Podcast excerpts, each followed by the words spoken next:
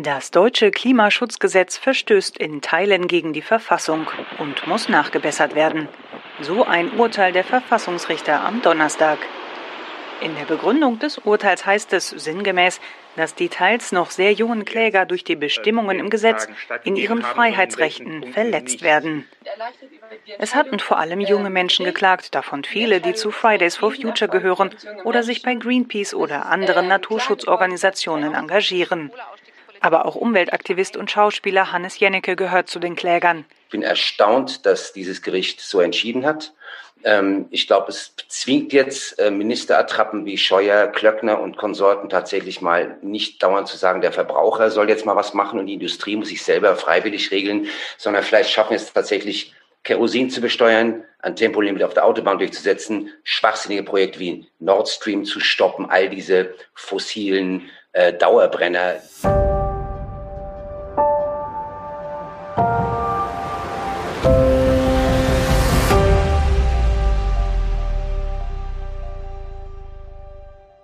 Ja, nach 28 Folgen Scientists for Future Podcast wollen wir heute mal über ein Thema sprechen, was bisher zu kurz gekommen ist, nämlich die Rechtswissenschaften. Wir hatten alles Mögliche bisher von Politik und Soziologie und äh, Naturwissenschaften, Informatik, aber die Rechtswissenschaften noch nicht. Und ähm, ja, mit wem könnten wir uns dazu besser unterhalten als Dr. Roda Verheyen? Guten Morgen, Roda. Schön, dass du da bist. Guten Morgen, schön, dass ich hier sein darf. Ja, heute ist ein sonniger Tag. Ähm, nach einem trüben, trüben Januar, zumindest bei mir war das hier so und der, der Februar auch, ähm, haben wir jetzt zwei richtig schöne sonnige Tage und ich bin gut gelaunt und wir können mal doch in dieses Thema starten. Ähm, Roda, wer bist du? Ich bin Juristin, auch ja, ob ich Rechtswissenschaftlerin bin, weiß ich nicht genau. Ich bin Rechtsanwältin. Ich habe eine Kanzlei, die ist in Hamburg. Und ich äh, bin wahrscheinlich den meisten Hörerinnen und Hörern bekannt, weil ich Klimaklagen führe.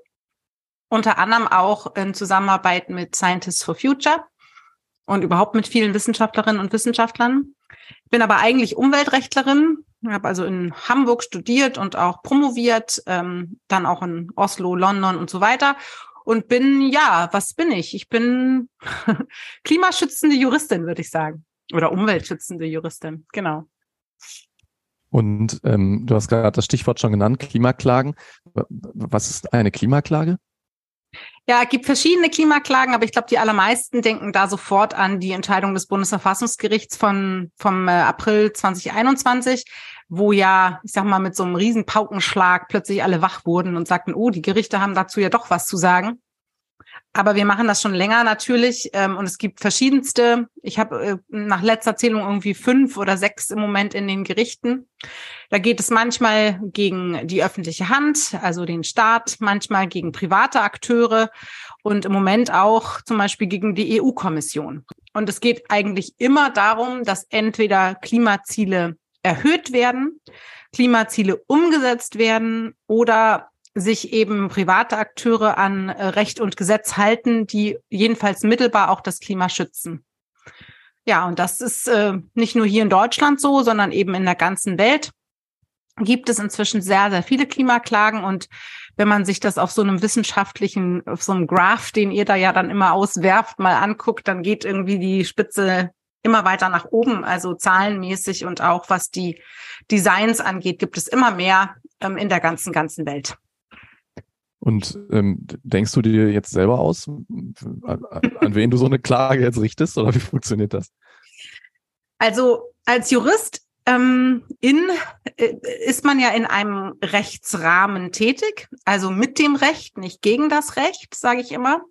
Und das bedeutet, wir können nur dann klagen, wenn Recht gebrochen wird. Äh, und zwar eben welches Recht auch immer letztlich.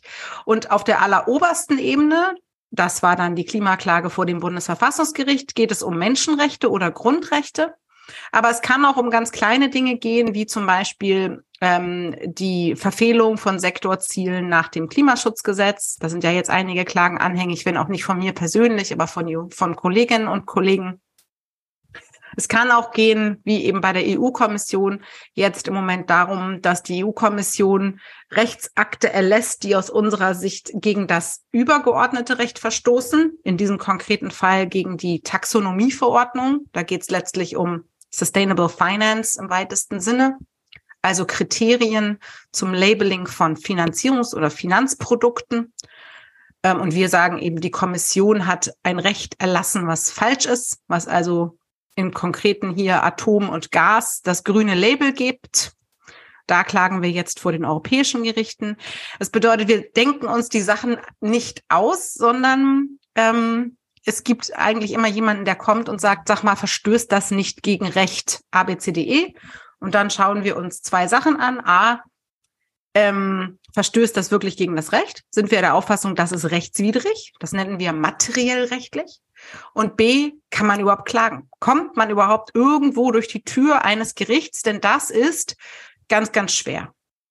Ähm, und darüber könnte man alleine schon zwei Stunden reden. Ist auch also eine Quelle ständigen Frusts bei mir.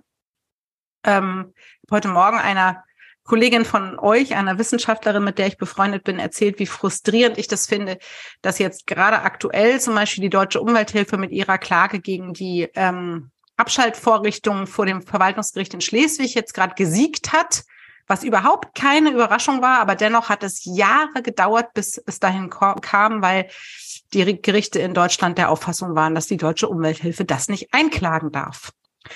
Und ähm, diese Ebene, die nennen wir die Zulässigkeit. Ähm, also ob wir, ob derjenige, der das rügen will, ein privater oder ein Umweltverband überhaupt zu Gericht gehen darf. Und das muss ich jetzt, glaube ich, mal verstehen, weil ähm, ein Gericht kann einfach sagen, es sieht das jetzt irgendwie nicht als gegeben an, dass man das Recht hat, irgendwie dagegen zu klagen oder fühlt sich nicht zuständig oder was bedeutet das? Ja, genau.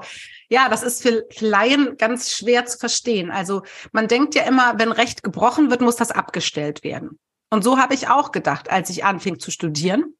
Aber leider ist das nicht so. Die Gerichte, nicht nur in Deutschland, sondern auch in der EU und auch in ganz, ganz vielen anderen ähm, Mitgliedstaaten der EU oder auch in den USA, die arbeiten tatsächlich nach der Devise, ich gucke mir einen Rechtsbruch nur an, wenn der, der ihn vor mich bringt, also durch meine Türen durch will, irgendwie betroffen ist. Und zwar so betroffen, dass ich wirklich eine Entscheidung fällen muss. Das heißt, ich muss zuständig, ich muss zuständig sein. Da geht es irgendwie um die örtliche Zuständigkeit, bin ich das richtige Gericht und so. Aber vor allem muss die Klage auch zulässig sein. Also der Klägerin, die Klägerin muss eben irgendein Recht geltend machen können. Und das in Deutschland ist, hat das eine ganz, ganz lange Tradition. Die deutschen Gerichte möchten eigentlich immer ganz gerne verhindern, dass man den Staat irgendwie äh, zur Rechteinhaltung verpflichten kann. Das ist ähm, wirklich Tradition, preußisch noch und führt eben dazu, dass wir erst, ich sag mal, nach einem 20-jährigen Kampf jetzt dahin gekommen sind, dass überhaupt Umweltklagen im weitesten Sinne möglich sind. Und ähm, genau, das führt dann dazu, dass zum Beispiel das Verwaltungsgericht Schleswig in dieser konkreten Sache über die Frage, durfte das Kraftfahrtbundesamt eben ähm, Typengenehmigungen ähm, umsetzen, also letztlich Autos zulassen, obwohl die eben mit diesen rechtswidrigen Thermofenstern versehen waren. Dürfen die das? Ja, da sagt das Ver Verwaltungsgericht Schleswig, ja, erscheint uns irgendwie rechtswidrig wahrscheinlich, wissen wir nicht genau, aber erscheint uns schon irgendwie rechtswidrig, aber wahrscheinlich darf die deutsche Umwelthilfe in Klammern und niemand sonst, Klammer zu, das einklagen. Und dann wird das Ganze zum Europäischen Gerichtshof gespielt durch eine Vorlage. Das ist auch gut, das Verwaltungsgericht Schleswig das gemacht hat. Aber es dauert dann weitere Jahre, ja, bis dann tatsächlich das materielle Recht mal umgesetzt werden kann. Und das ist für jemanden wie mich oder meine Kollegin eben extrem frustrierend, weil wir uns oft jahrelang damit befassen, ob wir überhaupt mit dem Gericht sprechen können, anstatt über die Sache zu sprechen. Okay. Jetzt hatte ich das so verstanden, dass in einem Rechtsstaat es aber immer, wenn so ein Gericht es ablehnt, theoretisch ja noch eine Möglichkeit geben muss, das wiederum irgendwie einzuklagen, dass sich das Gericht damit beschäftigt, oder? Oder ja, wenn ich ist zwangsläufig immer ja. die höhere Instanz dann? Genau, wenn ich Grundrechtsverletzungen habe, also wenn ich sagen kann, durch diese Entscheidung des Gerichts beziehungsweise die Weigerung des Gerichts, meine Sache zu entscheiden, bin ich in meinen Grundrechten verletzt, dann kann ich ähm, zum Bundesverfassungsgericht gehen oder sogar zum Europäischen Menschengerichtshof nach Straßburg. Aber das hat dann wieder andere Probleme, denn dann muss ich ja zeigen, dass die Entscheidung mich in meinen Grundrechten verletzt. Und jetzt sag mal, dass sozusagen die Tatsache, dass Autos äh, genehmigt werden mit einer umweltrechtswidrigen Abschalteinrichtung, dass das Grundrechte verletzt. Das ist nicht evident und verwickelt einen eben wieder in ewig lange Diskussionen über die Zulässigkeit dann einer Verfassungsbeschwerde oder Menschenrechtsbeschwerde in Straßburg vor dem Europäischen Menschengerichtshof.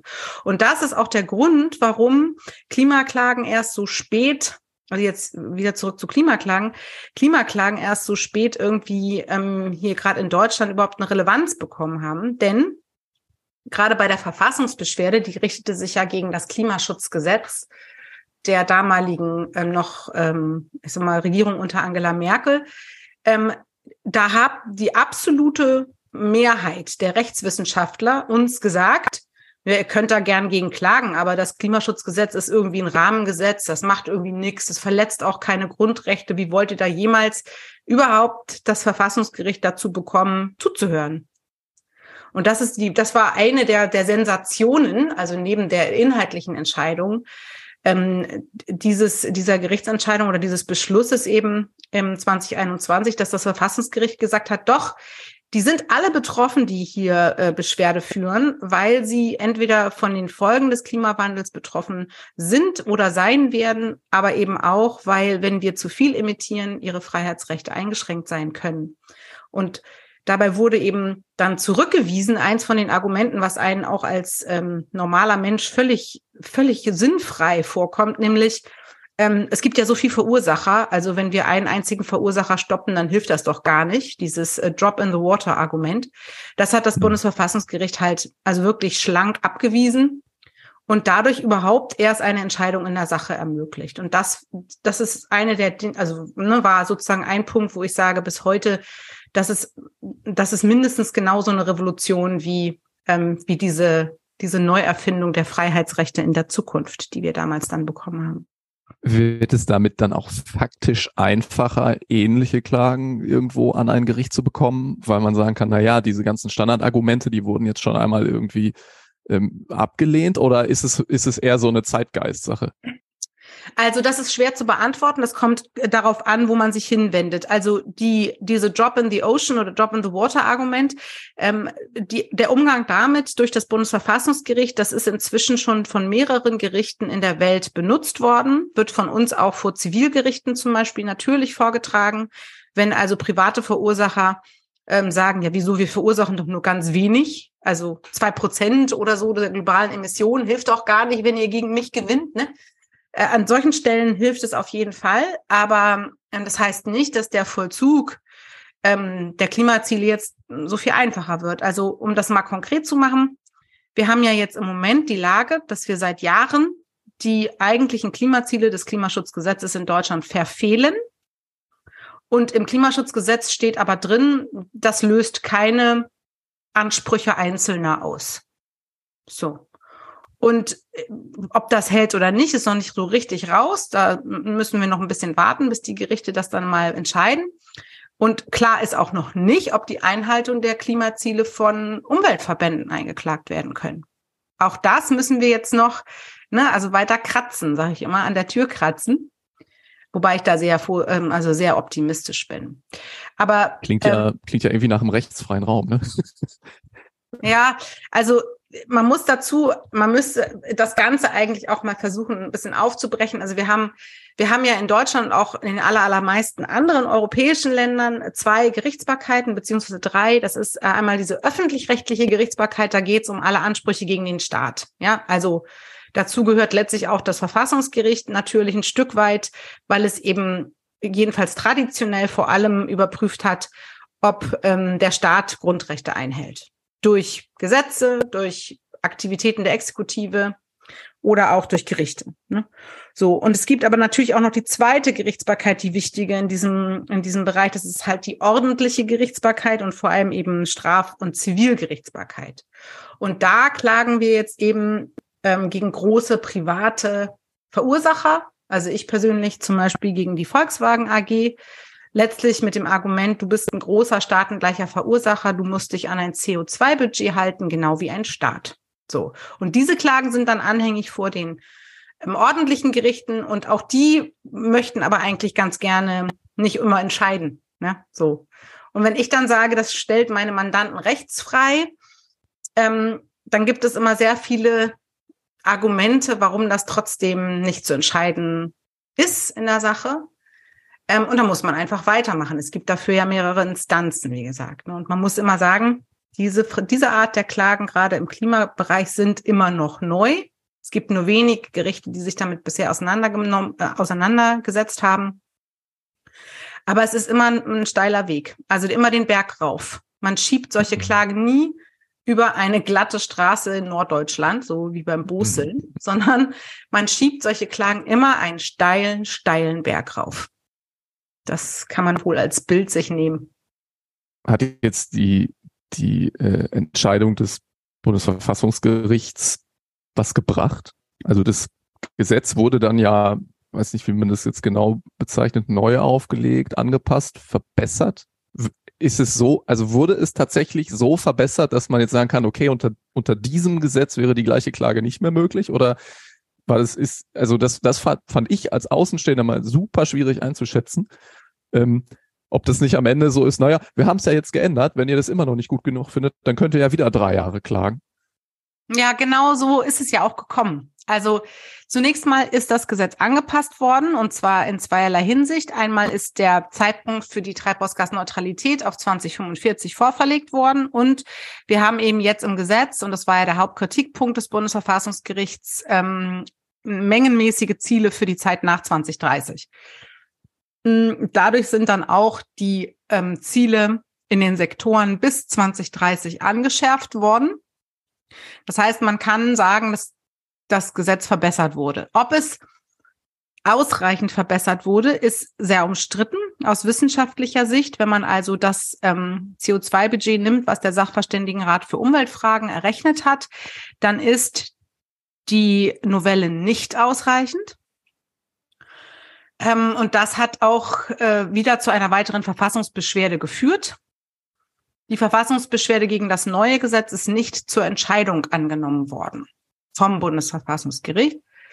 Und ähm, das muss man vielleicht mal kurz erklären. Das Bundesverfassungsgericht hat eine sehr weitgehende Möglichkeit, die ihm von Gesetz wegen eben zugestanden wird. Im Bundesverfassungsgerichtsgesetz steht das, ähm, Entscheidungen nicht äh, also äh, Verfassungsbeschwerden nicht zur Entscheidung anzunehmen, auch ohne Begründung. Ähm, und das ist hier passiert. Ich würde das jetzt mal schlank übersetzen mit, das war zu früh.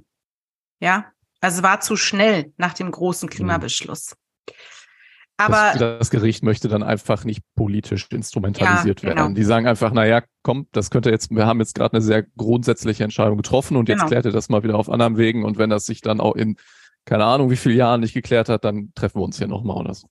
Genau, aber es ist trotzdem die Frage, ob es was gebracht hat. Das ist tatsächlich super schwer, ähm, super schwer auch empirisch oder sowas ähm, sich ähm, also zu beantworten. Also diese Entscheidung hat unglaubliche Wellen geschlagen aus meiner Sicht, vor allem politisch und auch, denke ich, in den Rathäusern und Landkreistagen und so. Also auf dieser, auf der Ebene, meine Güte, jetzt müssen wir aber echt mal in die Fuß, in die Füße kommen. Scheint ja ein echtes Problem zu sein. So, das hat es auf jeden Fall getan und es hat meines Erachtens nach auch unglaublich die EU unterstützt, also die politischen Einrichtungen in der EU, um tatsächlich den Green Deal jetzt weiter umzusetzen. Das war ja alles so ein bisschen zeitgleich ähm, und ähm, wird ja, ne, also Deutschland war eigentlich immer eher so ein Bremserland, muss man sagen.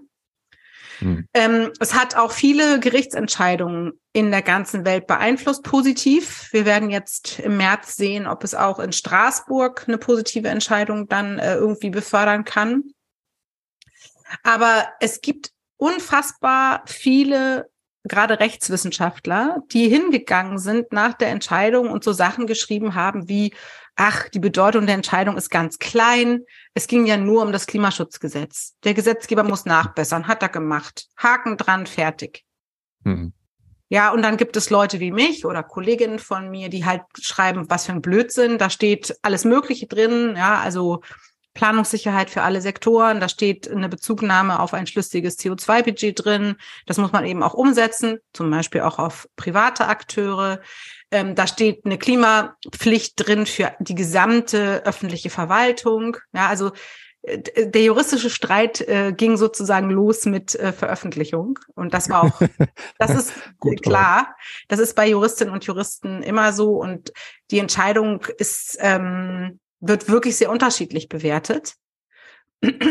Aber mh, mm, ich würde sagen, man, man redet dann ja auch drüber, ne? Also man redet immer ja. noch drüber. Das ist hat ja auch was Positives. Also ja, dass man sich mit der Sache jetzt mal wirklich auseinandersetzt. Ja, genau, das auf jeden Fall. Es hat, wie gesagt, wirklich eine Welle ausgelöst. Aber und das ist, also das sage ich mit einem weinenden Auge. Also inzwischen, wenn ich jetzt manchmal ähm, in Ministerien bin oder auch bei irgendwelchen Vorbereitungsmeetings, zum Beispiel von, ja, jetzt genau, als die, COP vorbereitet wurde, die ähm, Konferenz, die Klimakonferenz in Ägypten, da war ich auf einer Konferenz und da wurde mir dann gesagt, naja, irgendwie redet auch keiner mehr. Es, wir, es ist so im Moment, als hätte es dieses Verfassungsgerichtsurteil, also den Beschluss nie gegeben. Ja, so. Mhm. Und das hat natürlich auch was mit dieser extremen Krisenlage zu tun, in die mhm. man dann so schnell reingerutscht ist. Das war ja dann Ne, das Klimaschutzgesetz ist neu gemacht worden im Juli 2021 und ein halbes Jahr später war dann Krieg.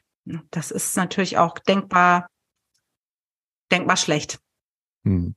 Jetzt hat das Ganze ja noch eine Dimension, nämlich, mein, ihr habt jetzt dagegen geklagt, dass das Gesetz im Grunde nicht, nicht äh, Grundgesetz äh, konform. Äh, konform ist.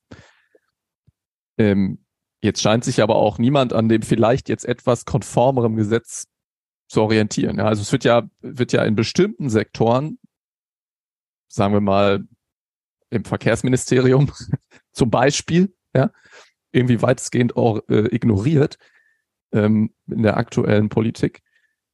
Ähm,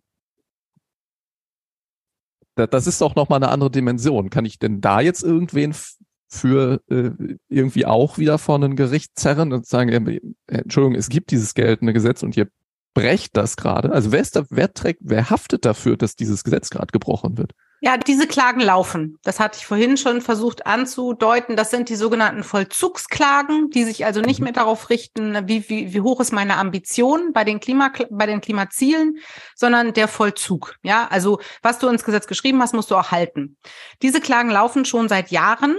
Das ähm, ist jetzt gerade wieder eine neue praktisch äh, eingereicht worden. Die gehen alle zum Oberverwaltungsgericht Berlin-Brandenburg. Und aus verschiedenen internen Gründen hat dieses Gericht noch keine Entscheidung gemacht dazu. Das ist natürlich sehr schade, zumal wir ja nun schon im dritten Jahr in, im, im Verstoß sind. Ja, also wirklich. Ähm, ich, also es scheint mir tatsächlich, so traurig es ist, so, dass auch die jetzige Regierung, insbesondere tatsächlich die FDP, aber auch die SPD, der Auffassung ist, dass die Ziele im KSG irgendwie verschiebbar und so ein bisschen hin und her gemuschelt werden können. Und das ist falsch. Es ist einfach falsch, auch, auch verfassungsrechtlich falsch, weil nach der Entscheidung des Bundesverfassungsgerichts genau diese Mengenziele notwendig eingehalten werden müssen, damit Freiheitsrechte in der Zukunft nicht beschränkt werden. Aber dieses Verständnis ist momentan in der Exekutive, also in der Regierung, nicht da. Und das führt dann zu solchen absurden Zuständen wie im Moment, dass man ganz klar einen, einen Verstoß hat, ja, also einen Gesetzesverstoß im Hinblick auf die Verkehrssektorziele ähm, zum Beispiel und der zuständige Minister hingeht und sagt, ja, mache ich irgendwann. Denn mhm. nichts anderes ist es, ne? Also er hat mhm. letztlich aufgeschrieben, mache ich irgendwann. Und das führt dann dazu, dass das gesetzlich vorgeschriebene Gremium, also der Klimarat, in Personen der Vorsitzenden von, also Brigitte Knopf, dann sagt, äh, das können wir noch nicht mal prüfen. Was hier vorgeschlagen wird als Maßnahme, können wir nicht prüfen, weil es ist überhaupt nicht ernst gemeint, es ist überhaupt nicht belegt. Also mit anderen Worten, die Bundesregierung in Personen mit in Person einiger Ministerien nehmen dieses Gesetz nicht ernst, was erlassen wurde, um ein Bundesverfassungsgerichtsurteil umzusetzen. Also ja, das ist natürlich nicht das einzige Gesetz, was nicht eingehalten wird in Deutschland. Da gibt es viele Das ist auch traurig, aber gerade im Umweltbereich ist es einfach sehr, sehr häufig der Fall. Nicht umsonst befindet sich ja die Bundesrepublik in mehreren Vertragsverletzungsverfahren, also wegen Nichtumsetzung von EU-Umweltrecht. Und ähm, ja, so kann das nicht weitergehen. Ne? Das es fördert auch überhaupt nicht die, das demokratische Grundverständnis, wenn sozusagen etwas entschieden wird, was uns alle angeblich zu schützen hat und dann die Exekutive hingeht und sagt, ja, machen wir irgendwann oder auch nicht, mal schauen wir. Ne? Das, und dass das hier so ist, das ist einfach Tradition. Das geht, also ich muss tatsächlich sagen, mehr um den Wirtschaftsstandort oder so. Und, ja, im äh, Hinblick auf Umweltziele ist das tatsächlich Tradition. Das muss man so sagen. Wenn wir uns gucken, wenn wir uns angucken, ähm, die Umweltqualitätswerte, die wir haben, also Luftreinhaltewerte, Gewässerschutzwerte, also insbesondere Nitrat oder auch Quecksilber, ja, äh, diese Dinge, äh, die werden nicht eingehalten, flächendeckend. Wir haben auch beim Gewässerschutz unfassbar große Vollzugsdefizite. Und das ist alles EU-Recht. Das heißt, überall dort ähm, sind dann auch irgendwann jedenfalls mal ähm, Vertragsverletzungsverfahren äh, durch die EU einzuleiten, beziehungsweise jedenfalls mal möglich, ja. Aber ähm, im Grunde ähm, sollte sollte so eine Art, äh, ja, muss, muss einfach ein, der, der Mindset geändert werden aus meiner Sicht. Also wir, wir können nicht immer weiter so tun, als seien Umweltgesetze und Klimagesetze nice to have. Sie sind viel mehr. Sie sind nämlich Schutz unserer Lebensgrundlagen. Und da ja. hat tatsächlich die Merkel-Ära nichts Gutes getan. Ja, die hat das so mhm. immer wieder hingenommen, große politische Entscheidungen natürlich dann auch mal getroffen, wie den Atomausstieg, aber ansonsten ähm, ja sind wir in Deutschland keinen Schritt vorangekommen. Also unsere Artenschutz, Biodiversitäts, Gewässerschutzlage ist grottenschlecht. Und in diesen, in diese, in diesen Befund reiht sich jetzt dieses Nicht-Einhalten von Klimazielen ein, ein Stück weit wenn auch äh, man natürlich sagen muss, dass wir jetzt gerade natürlich erschwerte Bedingungen haben. Das sehe ich natürlich auch. Und ich sehe auch, dass das Bundesklimaschutzministerium viele, viele gesetzliche Schritte eingeleitet hat, gerade Ausbau der Erneuerbaren und so, die uns vielleicht auf den richtigen Pfad setzen könnten. Aber ähm, ausreichend tut es nicht. Ja, es ist immer noch ein Stück nice to have. Und das mhm. ist aus meiner Sicht verfassungswidrig. Ähm, aber wenn das Bundesverfassungsgericht die entsprechenden Fragestellungen nicht bekommt, kann es das auch nicht entscheiden. Ich würde mal die Prognose wagen, dass wenn das so weitergeht, also die Mengenziele nicht eingehalten werden, weil irgendwas anderes wichtiger ist, äh, dass dann irgendwann tatsächlich auch wieder eine verfassungsrechtliche Dimension da entsteht und wir dann auch wieder in eine Verfassungsbeschwerde gehen könnten, wenn jetzt nicht eben auch mal das Gericht in äh, Berlin-Brandenburg, also das Oberverwaltungsgericht da eingreift. Wenn es das täte, also inwiefern könnte es jetzt einen Verkehrsminister zwingen, durch eine Entscheidung irgendwas sehr konkret umzusetzen? Weil ich meine, das beim Bundesverfassungsgericht ja sagt, hier, das ist nicht ausreichend. So, das ist ja, ne, also okay, dann ändern die das auch wieder irgendwie nach eigenem Ermessen. Ähm, da kann ja so ein Ministerium oder auch so ein, so ein Minister in Person da jetzt das im Grunde komplett aussitzen. Also, oh ja, okay, ah, das, das ist jetzt hier, ich, ich verstoße gegen Gesetz, okay, ich äh, gelobe Besserung, äh, zehn Punkte Aktionsplan, unterm Strich ändert sich nichts. Nächste Runde? Also wo gibt's dann ja, gegen so ja. eine hohe Instanz wie, eine, ja. wie die Exekutive und ein Ministerium irgendwas wirklich äh, nachhaltig Effektives, die dazu zu bewegen, da was zu tun? Also ähm, wir haben in Deutschland eine Tradition, wonach die Exekutive Urteile von Gerichten eigentlich meistens einhält. Wenn also eine Landesregierung oder ein Landkreis oder auch hier jetzt mal die Bundesregierung tatsächlich verurteilt werden würde, ja, dann werden diese Dinge meistens nicht immer, es gibt Ausnahmen, aber meistens auch eingehalten. Es gibt dann verwaltungsprozessual die Möglichkeit auf Vollzug nochmal, also auf Vollstreckung zu klagen. Das war ja auch ab und zu mal in den Zeitungen, das hat die Deutsche Umwelthilfe ja auch gemacht für ähm, die Umsetzung der Luftreinhaltewerte in Städten. Ähm, insgesamt äh, ist das eine Frage der Demokratietauglichkeit des Systems. Ähm, die Gewaltenteilung geht davon aus, dass ähm, die Justiz, die Verwaltung und die Exekutive überprüft und die Exekutive das dann einhält. Ja, so ist das, so ist das aufgebaut, unser System. Aber ich habe im Moment wirklich auch so ein bisschen, also ich, ich empfinde im Moment das, was wir gerade hier durchmachen, als ein, also äh, ja, als so eine Zeitenwende ist schon so abgenutzt, der Begriff, ne? Aber ähm, es muss sich wirklich grundlegend in der Priorisierung was ändern. Ne? Also wir haben hm. eine Transformation im Klimabereich durchzuführen und wir wissen eigentlich alle durch die Vorarbeit auch aus der Wissenschaft, dass wir das ohne Biodiversitätsschutz und Flächenschutz nicht schaffen können.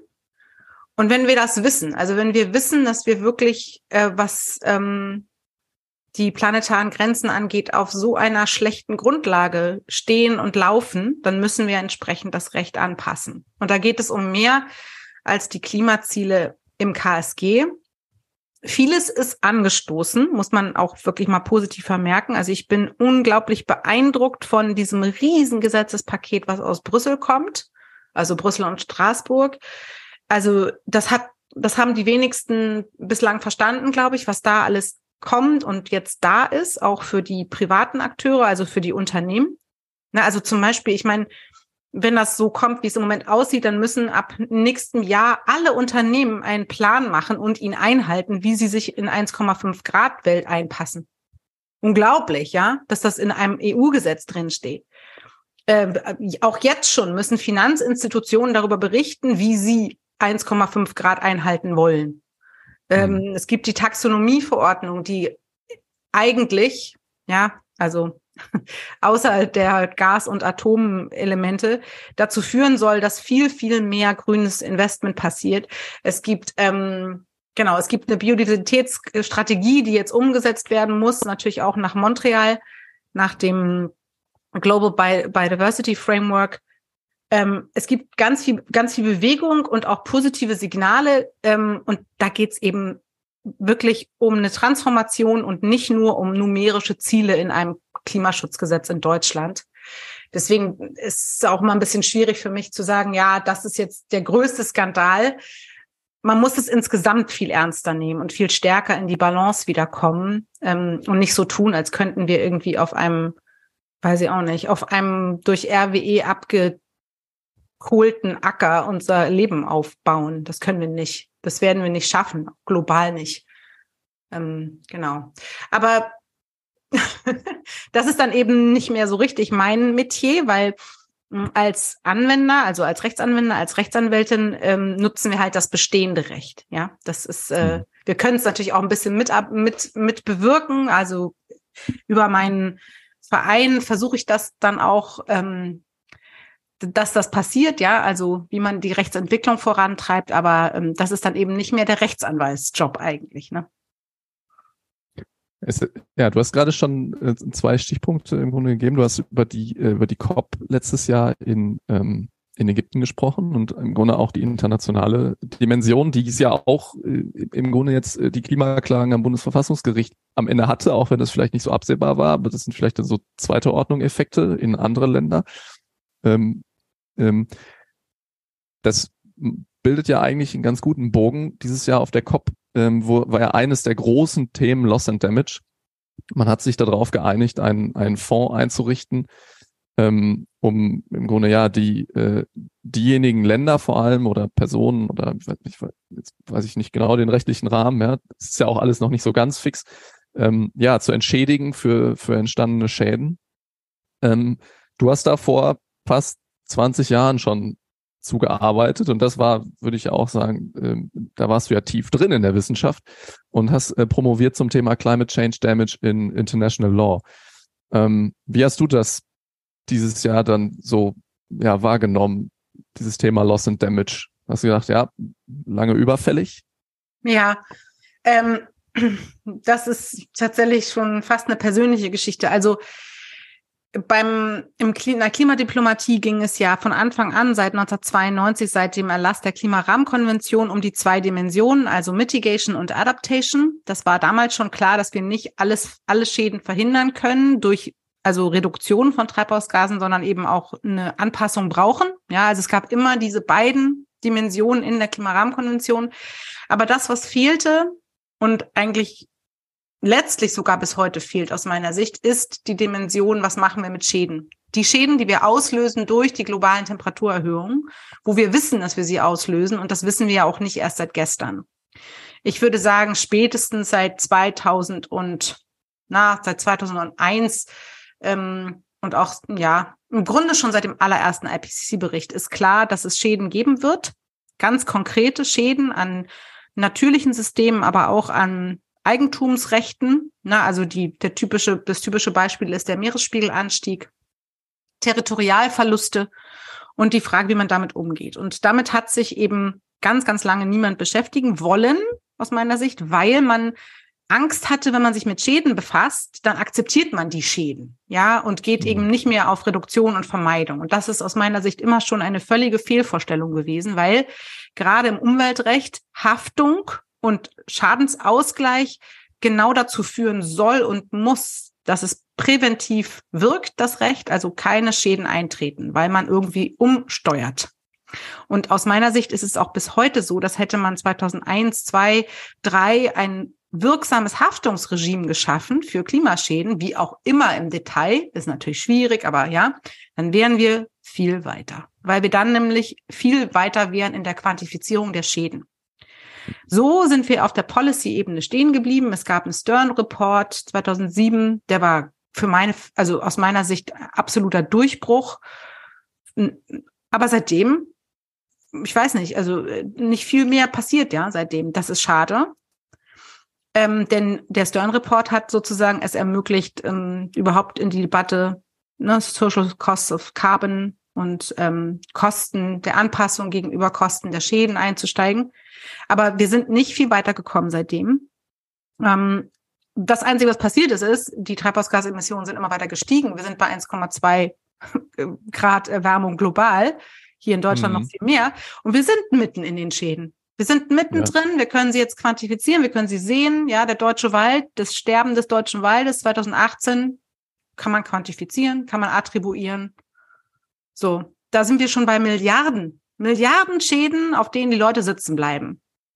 Ja, und ähm, die Befassung mit Loss and Damage ist nicht neu. Es gibt ähm, seit 2007 die Debatte, die ist in Bali damals ähm, ja, so aufgenommen worden und dann äh, COP19 hat dann diesen Warschau-Mechanismus für Loss and Damage beschlossen. Aber das waren alles ja, administrative Vorgänge, so Appeasement, diplomatisches Appeasement. Ne? Und ähm, ja, wie gesagt, ich finde es bis heute total schade. 2008 habe ich mit einem Kollegen, mit meinem Freund Peter Roderick und mit MJ Mays ähm, ein Compensation Protokoll entworfen, das auch bei der COP verteilt wurde äh, um genau sozusagen mal die, die Denke umzudrehen. Und damals haben mich total viele Leute angefeindet, wie ich das nur überhaupt, überhaupt äh, hätte beschreiben können, so ungefähr. Ja, und im Grunde sind wir jetzt seit der, seit der Entscheidung über Loss and Damage in, in Ägypten immerhin mal einen Schritt weiter. Und zwar, es wird anerkannt offiziell, dass es für die Finanzierung von Schäden ein separates Finanzierungsinstrument braucht. Und das ist hm. ein riesen wichtiger Schritt. Das muss ich auch wirklich Jennifer Morgan hoch anrechnen. Ich glaube, sie hat sich da echt sehr reingekniet. Das ist ja die deutsche Verhandlungsführerin gewesen, zusammen mit der südafrikanischen Umweltministerin. Ich glaube, das war auch notwendig, weil ansonsten das Klimaregime irgendwann auseinanderfliegt. Ne? Also man kann nicht mehr von Gerechtigkeit und globalem Regime sprechen, wenn man die ja. Schäden nicht anspricht. Das ist einfach absurd. Ja. ja, und jetzt sind wir aber immer noch in einer Situation, wo unklar ist, was ist Schaden, was ist klimabedingter Schaden, wer kriegt welches Geld wofür, was sind Thresholds, was ist die Methode, wie viel Geld wollen wir da einzahlen. Die Fragen, die ich in meiner Doktorarbeit irgendwie schon beschrieben habe, alle, die sind alle offen. Und ich kann ähm, ja, ich, ich, ich, ich kann nur darauf plädieren, dass äh, das jetzt tatsächlich von diesem Glasgow-Dialog, der ja weiter besteht, ähm, konkretisiert wird und operationalisiert wird, weil aus meiner Sicht ansonsten wirklich die, die Glaubwürdigkeit des gesamten Klimaregimes auf dem, auf, auf dem Spiel steht. Und das Aller, Allerwichtigste für mich jetzt als Umweltschützer ist eben genau die Verbindung zu halten zwischen Schadensausgleich und Prävention. Also es muss mhm. eine Verbindung geben, zum Beispiel zwischen der Einhaltung von Klimazielen und der Finanzierungsverantwortung für diesen Fonds. Ähm, es muss irgendeine Verbindung geben zu den Anpassungskosten, die ja in über die Climate Finance anderweitig eigentlich schon geregelt werden sollte. Ja, es kann, es kann und darf in diesem Mechanismus nicht nur um Geld auszahlen gehen. Und das wird, das wird eine harte, eine harte Verhandlungsphase. Das muss man, muss man ganz klar sagen. Aber für mich ist dieses Thema deswegen überhaupt nicht neu. Im Gegenteil, es ist viel zu spät ähm, ordentlich auf die Agenda genommen worden um halt diese Präventionswirkung damit noch zu erzeugen. Leider. Hm. Ja, ist, ich meine, es passt in, den, in, in das grundsätzliche Vorgehen, diese Kosten zu externalisieren. Ne? So, wenn ich sie nicht irgendwo hinschreibe, dann sind sie nicht da. Ja, kann man ja einfach gar nicht, also kann man ja nicht sagen, wie die Kosten sind. Ne? Wenn man sich da nicht mit beschäftigt, dann, äh, dann, dann wird es nicht, wird es nicht. Nein, und es ist auch, ne? Genau, und es wird auch deswegen nicht berechenbar, weil wir ja so viel Zeit verloren haben. Wir haben ja eben nicht ähm, zum Beispiel Baselines etabliert. Also wir sind nicht hingegangen und haben gesagt, so im Moment bei 0,7 Grad Erwärmung sieht's am Strand von XY so aus. Äh, das mhm. haben wir nicht gemacht. Wir haben das nicht gemacht und deswegen sind wir jetzt in einer Situation, wo wir ähm, ein Regime entwerfen müssen, was eigentlich viel zu spät entworfen wird, weil die Schäden ja jetzt schon da sind. Sie zeigen sich. Sie werden nur viel schlimmer noch werden, aber sie sind schon da. Und das, ähm, also jeder, jeder, jeden, den das interessiert, der kann sich mal die gerade ganz aktuell ähm, veröffentlichte Klage ähm, von indonesischen ähm, Inselbewohnern gegen Holcim, also die Schweizer Zement AG, mal durchlesen, die ähm, die Kolleginnen in der Schweiz geschrieben haben. Wenn man sich das durchliest, wird einem sehr klar, wie mittendrin wir schon im Schaden sind. Ja, und dass wir hier auch nicht über über Kleinigkeiten mehr sprechen. Wir reden über ganz konkrete Notwendigkeiten der Verhinderung von Schäden, ne? also über also weiterer Schäden. Das kann man jetzt dann wieder als Anpassung bezeichnen oder als Schadensvermeidung, wie auch immer man das gerne möchte. Ähm, das ist sehr konkret und die, die diese Schäden haben und die sich damit auseinandersetzen müssen, haben ganz, ganz oft einfach keine Stimme. Hm.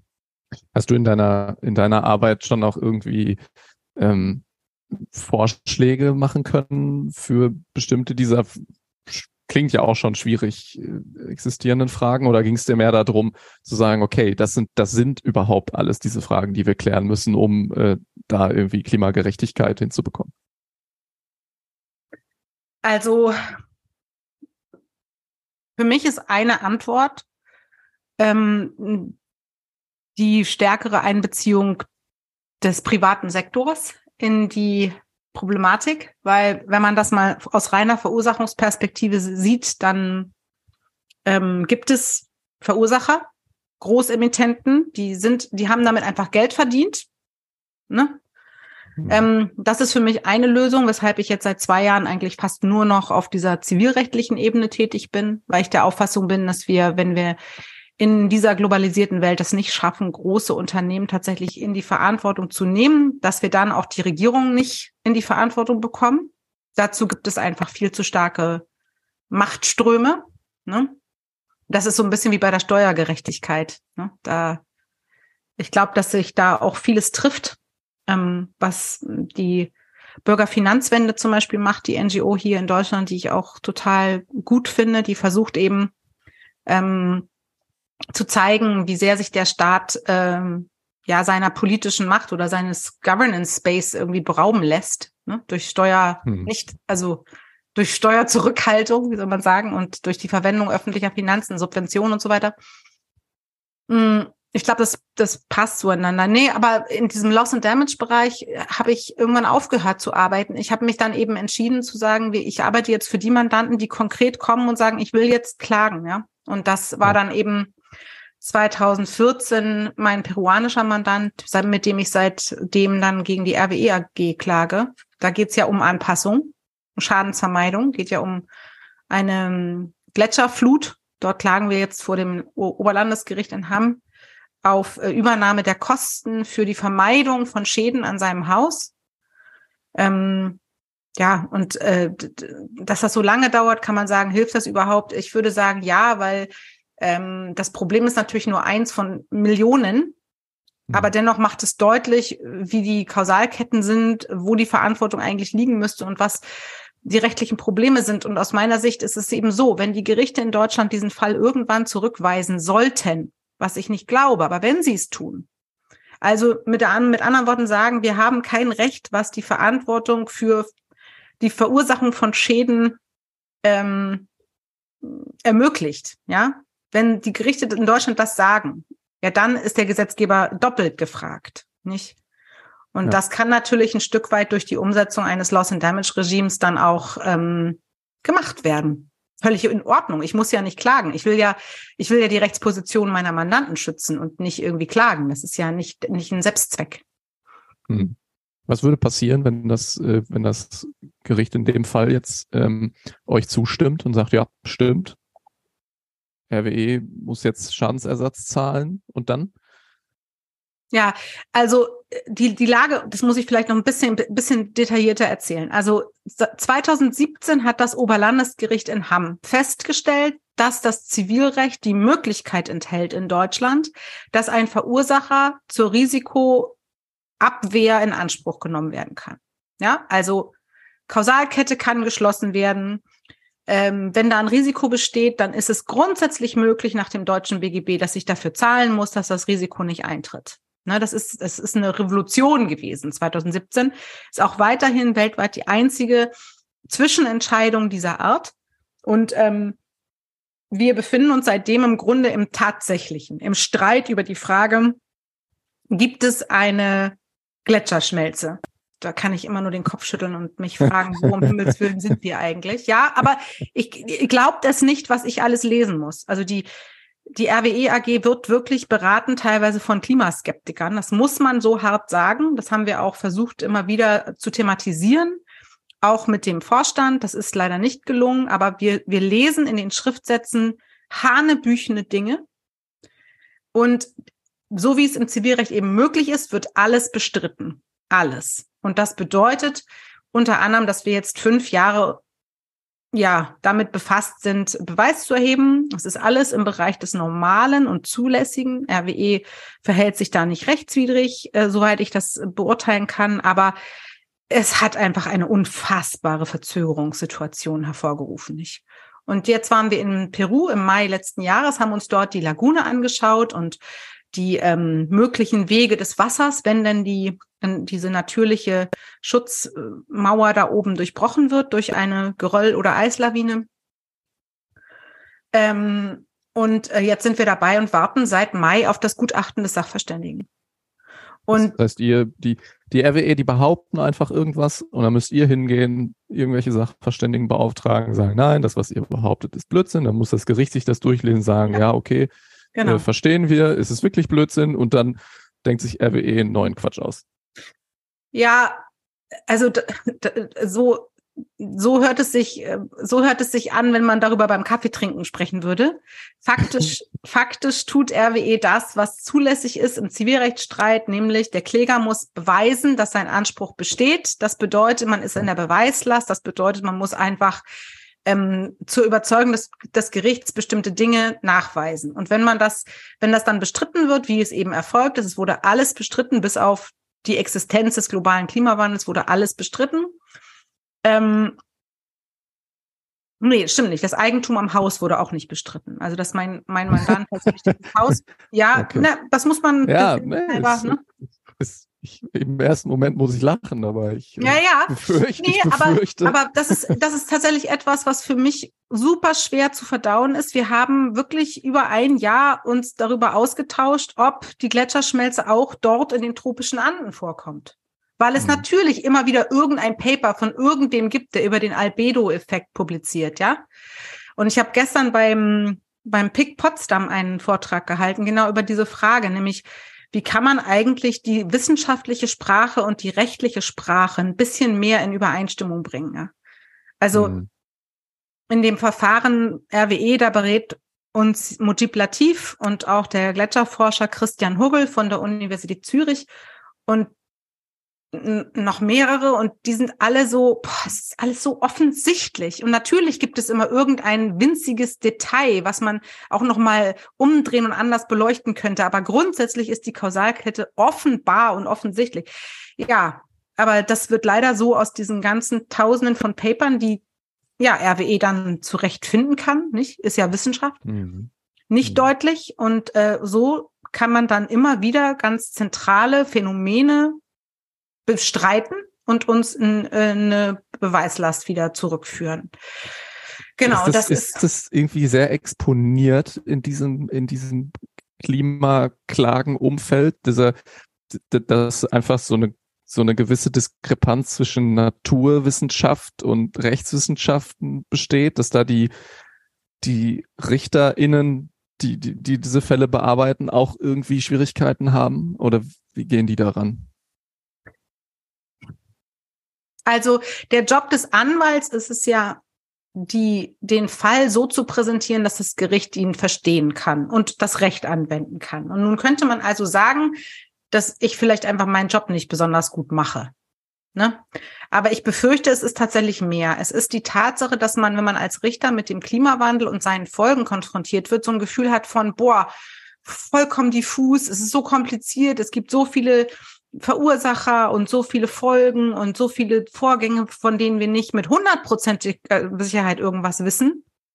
Ja, Klammer auf, in der Medizin wissen wir auch die meisten Sachen nicht mit hundertprozentiger Sicherheit, Klammer zu. Ne? Aber das, damit, damit muss sich natürlich ein Gericht dann auseinandersetzen. Und wir haben in der Zivilprozessordnung einen Beweismaßstab drinstehen, der ist nun mal Gesetz. Da steht drin, das muss zur Überzeugung des Gerichts bewiesen sein. Also alle Aspekte eines Anspruchs, ja, also vom Eigentum an dem Haus, äh, zum, zur Existenz der Lagune, zur Gletscherschmelze vor Ort und so weiter und so fort. Ähm, was ich allerdings wirklich problematisch finde, ist, also wir haben versucht herauszufinden, wer die RWE AG wissenschaftlich berät. Ja, das ist uns nicht mitgeteilt worden. Jetzt im beim Ortstermin waren Gletscherwissenschaftler dabei, die die auch unter Vertrag genommen haben, die uns jetzt, ja, also die haben, machen da ihren Job, ne? Die Frage ist, welche Fragen stellt man? Und ich bin, ich bin, also ich hätte es einfach eigentlich angesichts der Tatsache, was da sozusagen vorgetragen wird, richtiger gefunden, wenn die RWEAG sich eben auf das Recht fokussiert hätte. Also mhm. gesagt hätte, okay, wenn das, wenn, ne, also wenn das Zivilrecht in Deutschland wirklich uns verantwortlich macht, dann, dann wollen wir das jetzt auch wissen, ja. Aber stattdessen wird einfach, ich, ich nenne das immer Death by Detail, ja. Also es Gut, wird, die, die werden ja wissen, die werden ja ahnen, was passiert, wenn sie sagen, ja, okay. Wir, ja, aber dann passiert es halt. So, was jetzt, die Strategie jetzt führt dazu, dass wir vielleicht in vier Jahren beim Bundesgerichtshof landen. Und dann sind die Schäden ja noch. Value und so. Ja, ja, naja. Aber wie gesagt, ist alles zulässig und ähm, mhm. ich kann da auch jetzt nicht, ich, ich kann nur,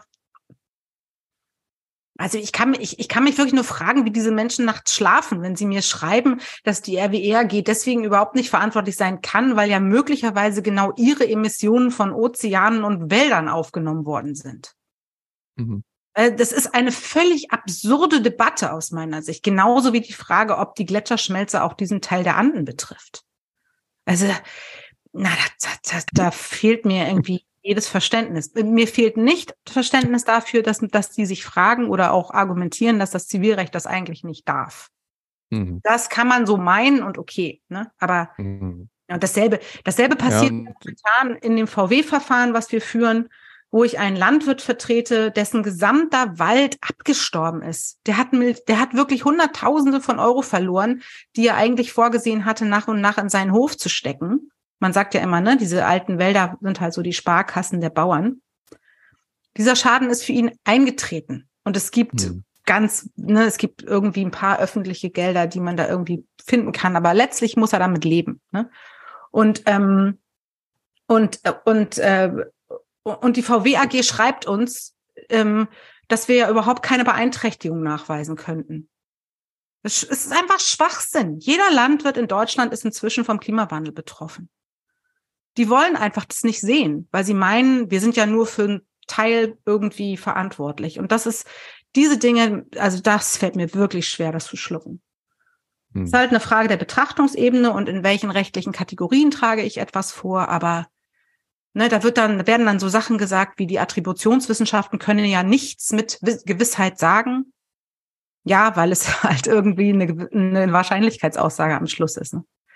Aber ist das nicht das grundsätzliche Problem? Also die Naturwissenschaften beweisen ja nichts. Man hat eine Theorie, man zeigt, dass diese Theorie keinem gängigen Experiment widerspricht. Man verfeinert die Experimente, baut es alles feiner auf und kann irgendwann mit sehr hoher Gewissheit sagen, naja, wir können es nicht falsifizieren. Aber das ist ja kein Beweis. Und da kann sich doch jetzt ein Gericht schon eigentlich de facto nicht hinstellen und sagen, wir wollen einen Beweis. So funktioniert ja Wissenschaft. Ja, genau. Das sind, das sind, ähm, das sind Fragen der Nutzbarkeit von Wissenschaft im Gerichtssaal. Aber die Gerichte tun das ja jeden Tag.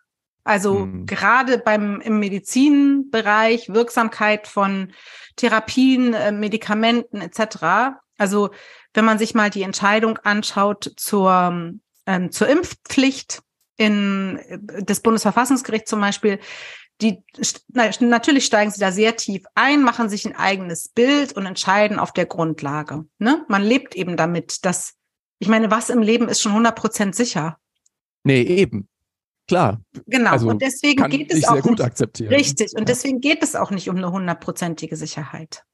Das ist auch gar nicht erforderlich nach der Zivilprozessordnung. Aber mhm. gerade in Bereichen der Wissenschaft, wo dann die Sprache äh, eben viel mit Wahrscheinlichkeiten operiert, das liegt ja eben auch mhm. an der Modellkonfiguration und wie ich meine Attributionsfälle ähm, ähm, aufbaue, beziehungsweise nicht Fälle, sondern eben die entsprechenden Szenarien aufbaue. Ähm, die, das Hinterfragen der, der Annahmen in Modellen ist ja immer möglich. Ne? Klar. Insofern ist das, ähm, also um das sozusagen abzuschließen, aus meiner Sicht und wäre ich ein Richter, ist es möglich, in diesen Fällen zu meiner Gewissheit im Sinne der Zivilprozessordnung zu befinden, ja, das ist der Klimawandel. Sonst würde ich ja diese Fälle nicht bringen. Sonst wären sie ja von vornherein unmöglich. Mhm. Und die Gegner verteidigen sich eben mit allen zivilprozessual zulässigen Mitteln. Und das führt bei mir wirklich zu einem zunehmenden, zu einer zunehmenden äh, Ungeduld. Ja, das ist, äh, aber damit was muss machst ich du dann, wenn du dir da so die Haare raufen könntest? Was machst du dann? Weil ich meine, in der einen oder anderen Form ist es ja auch allen, also mir geht es so, es geht, denke ich, nahezu allen so, die sich einfach intensiv mit dem mit mit dem Klima, sei es jetzt in ihrer Arbeit oder einfach nur in der Freizeit auseinandersetzen, dass es einfach zwischendurch zum Haare raufen ist. Was ist da deine Strategie? Ja, ich habe tolle MitarbeiterInnen, denen ich das dann erzähle. Wir tauschen uns dann aus. Und äh, unsere einzige Möglichkeit als Anwälte in so einem Moment ist eben zurückzuschreiben. Ne? Und ich habe natürlich die, mit denen ich mich dann austausche, also aus der wissenschaftlichen Community. Denen schicke ich dann solche Schriftsätze und sage, hallo, ist das nicht völliger Blödsinn? Dann kriege ich zurück, ja, ist völliger Blödsinn. Und dann, ne? Aber es ist, ja, die Haare raufe ich mir trotzdem. Und vor allem ist es einfach, also gerade bei dem RWE-Fall, es dauert so lange und äh, das, das ist einfach, es geht, darum geht es überhaupt nicht. Es ist letztlich auch vollkommen wurscht, in Anführungsstrichen, ob man in diesem konkreten Fall das Haus meines Mandanten durch weitere Stahlschutztore irgendwie schützen kann. Das ist natürlich Gegenstand dieses konkreten Falles, aber die RWE AG muss wissen, dass wenn aus diesem Grund dieser Fall scheitern sollte, es natürlich Millionen andere gibt. Ne? Also ich habe alle zwei Tage irgendwelche Aufforderungen in meiner E-Mail-Box. Das und das ist mir passiert. Der und der hat gesagt, das ist der Klimawandel. Die und die Wissenschaftlerin sagt, man kann das beweisen. Ich möchte gerne klagen. Ja, hm. natürlich. Aber wie gesagt, es, das ist auch keine Lösung, wenn alle Menschen, die sich betroffen fühlen, klagen. Das ist natürlich auch nicht Sinn und Zweck der Sache. Ne? Das ist eine Frage, die irgendwann tatsächlich der Gesetzgeber lösen muss, hm. wenn er es denn kann. Ja, ja. Es ist ja das, äh, das Thema, dass da irgendwelche Häuser im Weg stehen, dass da nicht mal so ein Gletscher in Ruhe abschmelzen kann oder ähm, oder man vielleicht irgendwie Kohle rausbaggern kann, auch äh, nochmal ganz aktuell geworden, dieses Frühjahr.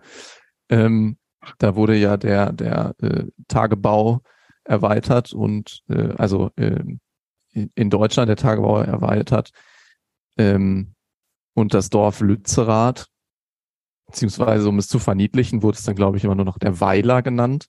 Ähm, ja, sollte halt geräumt werden und das hatte eine gewisse Symbolwirkung, über die man sicherlich streiten kann. Ähm, jetzt wurden da ja auch von den ähm, KlimaschutzaktivistInnen ähm, versucht, das Ganze gerichtlich zu stoppen. Kannst du mal erklären, was die da überhaupt versucht haben? Also ich meine, vielleicht auch noch mal so ein bisschen früher anzufangen, weil äh, klar, RWE hat auch äh, da den Leuten äh, versucht, irgendwie Entschädigung zu zahlen und die, sagen wir mal, mit Geld zu motivieren, da irgendwie wegzuziehen. Aber ich, wenn ich mich richtig erinnere, ging es ja auch schon um Enteignung. Ähm, das ja. hat ja, da gibt's ja rechtliche Hürden, ne? Also das nicht ohne Grund gibt's da ja rechtliche Hürden. Wie, wie, wie ist das abgelaufen? Ja, also grundsätzlich muss man mal sagen, Kohle wird in Deutschland ja schon sehr lange abgebaut und dafür gibt es ein Gesetz. Das ist das Bundesberggesetz und in dem stehen die Grundlagen drin dafür, wer darf da irgendwie hin. Also wer bekommt sozusagen eine Konzession für diesen Bereich zum Abbau von, ja, sagen wir jetzt mal Braunkohle. Dann gibt es die Ebene der Genehmigung. Also bekomme ich einen sogenannten Betriebsplan zum Abbau der Rohstoffe aus dem Boden. Und im Grundsatz wird von diesem Gesetz vorausgesetzt, dass wir die Rohstoffe rausholen müssen. Das steht da drin. Rohstoffsicherung nennt sich das. Und das ist ein Punkt, der im Moment, es läuft jetzt gerade ein Novellierungsverfahren für das Bundesberggesetz, wo man sich damit auseinandersetzt. Ob das eigentlich noch zeitgemäß ist, ob das eigentlich auch so gewollt ist weiterhin vom Gesetzgeber. So. Also in dem Gesetz steht, wir müssen sämtliche vorhandenen natürlichen Rohstoffe in Deutschland ausbeuten. Na, so krass nicht, aber die Rohstoffsicherungsklausel gibt vor, dass wenn jemand interessiert ist an der Ausbeute bestimmter Rohstoffe im Boden, dass dann die Genehmigungsbehörden sich damit positiv befassen sollen. So, ein Stück weit. Hm. Das heißt nicht, dass man immer eine Genehmigung bekommt, also eine, ein Betriebsplan heißt das im Bergrecht, das heißt aber, dass man grundsätzlich erstmal als Gesetzgeber gesagt hat, nee, das ist schon alles ganz gut, wir brauchen das alles. Das ist ja auch klar, ne? Von wann ist das Bergrecht? Ursprünglich letztlich auch aus preußischer Zeit, ne? So. Mhm. Und ähm, darin gibt es auch konkrete Vorgaben für die Enteignung. Das nennt sich im Bergrecht Grundabtretung. Und aus diesem Wort kann man schon hören, es geht eigentlich nicht um die Veräußerung von Eigentum für immer, sondern nur um die Abtretung von Grund und Boden, damit die Rohstoffe gewonnen werden können und dann in Anführungsstrichen eigentlich Rückgabe. So. Ähm, Fakt ist aber, dass sowohl in der Lausitz als auch im Rheinischen Revier die allermeisten Grundstücke und auch Privateigentümer ihre Flächen vollständig veräußert haben, manchmal gegen gegen ähm, also Ersatzland, ne, dass man sozusagen anderswo oder hinten, wenn die, wenn der Abbau eben dann vorbei ist, Ersatzland bekommt von einer bestimmten Qualität. Dafür gibt es ähm, sehr stark durchregulierte Richtlinien. Man muss sich vorstellen, dass gerade in diesen Revieren dort ähm, RWE inzwischen der größte Grundeigentümer ist, den es einfach gibt, genauso wie das die LEAG in, in, der, Laus, in der Lausitz ist. Mhm. So, nun gab es in mh, hm, im, in Lützerath, aber natürlich auch in den anderen Dörfern, die dort noch betroffen sein sollten, in Garzweiler, äh, Eigentümer, die nicht gehen wollten und die sich auch nicht einigen wollten, sondern die eigentlich bleiben wollten, weil sie gesagt haben, wir wollen diesen Bergbaufortschritt nicht mehr. Und was dann passiert ist, dass eine Behörde, also die entsprechenden Bergbehörden, also die Bezirksregierung dort in Nordrhein-Westfalen konkret, dann ähm, in die Enteignungsphase übergehen. Also es wird ein Antrag gestellt von RWE auf Grundabtretung und auf Besitzeinweisung. Besitzeinweisung heißt, ich darf dann darauf, selbst wenn noch keine Entschädigung zum Beispiel geflossen ist. Und darauf kann man klagen. Natürlich, denn Artikel 14 im Grundgesetz ist ja geschützt, das Eigentum, und natürlich muss man klagen können. Ähm, und das äh, haben wurde in der Vergangenheit immer wieder gemacht, gegen äh, die Grundabtretung bestimmter Flächen äh, Eigentümer vorgegangen sind, ähm, mit dem Argument Klima, mit dem Argument Wasser, mit dem Argument Umweltschutz allgemein, alles Mögliche. Und ähm, diese Klagen sind extrem schwer, immer schon gewesen.